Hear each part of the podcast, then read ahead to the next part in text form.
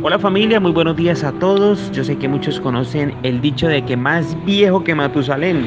¿Por qué este dicho? Porque Matusalén vivió 969 años, nos dice la Biblia en el capítulo 5 del libro de Génesis. Pero quiero hablarles de Enoch. ¿Quién fue Enoch? El papá de Matusalén.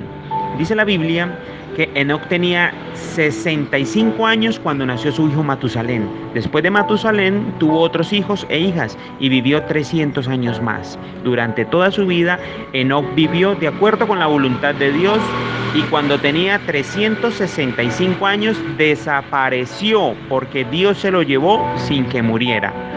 Tremendo esto familia, no sé si ustedes pueden dimensionar lo que significa esto. Enoch era un hombre como usted y como yo, así, de carne y hueso.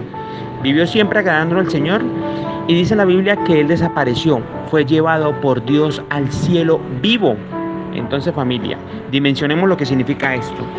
Y el apóstol Pablo ya en el Nuevo Testamento nos habla lo siguiente. Dice que cuando Dios dé la orden por medio del jefe de los ángeles y oigamos que la trompeta anuncia que el Señor Jesús baja del cielo, los primeros en resucitar serán los que antes de morir confiaron en Él. ¿Ya? Los que murieron en Cristo, dice algunas versiones. Sigue diciendo, después Dios nos llevará a nosotros, los que estemos vivos en ese momento, y nos reunirá en las nubes con los demás. Allí todos juntos nos encontraremos con el Señor Jesús y nos quedaremos con Él para siempre. Amén.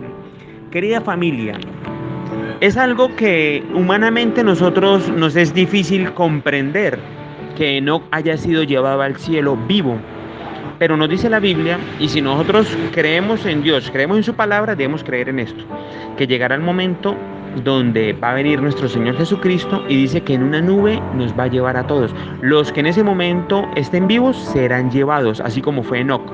Y los que hayan muerto creyendo en nuestro Señor Jesucristo, igualmente van a resucitar. Dice la Biblia que primero resucitan ellos y suben al cielo, a esa nube, y después subiremos o subirán los que en ese momento estén vivos. Por eso familia, debemos estar preparados. Siempre eh, creer en nuestro Señor Jesucristo, declarar su nombre. Como dice la Biblia, todo el que invoque el nombre del Señor será salvo. Entonces nosotros, si invocamos su nombre, estamos preparados, sea que eh, en, algún momento partamos a su presencia, o sea que nuestro Señor Jesucristo ven que si estamos vivos, pues seremos llevados. Yo sé que es algo que humanamente nos es difícil comprenderlo, pero si lo dice la Biblia es porque así es. Y si nosotros lo creemos, pues vamos a participar de ese acontecimiento. Familia, que tengan un hermoso día. Recuerden, invoquemos el nombre de nuestro Señor Jesucristo y es así como tendremos vida en abundancia, vida eterna. Muchas bendiciones.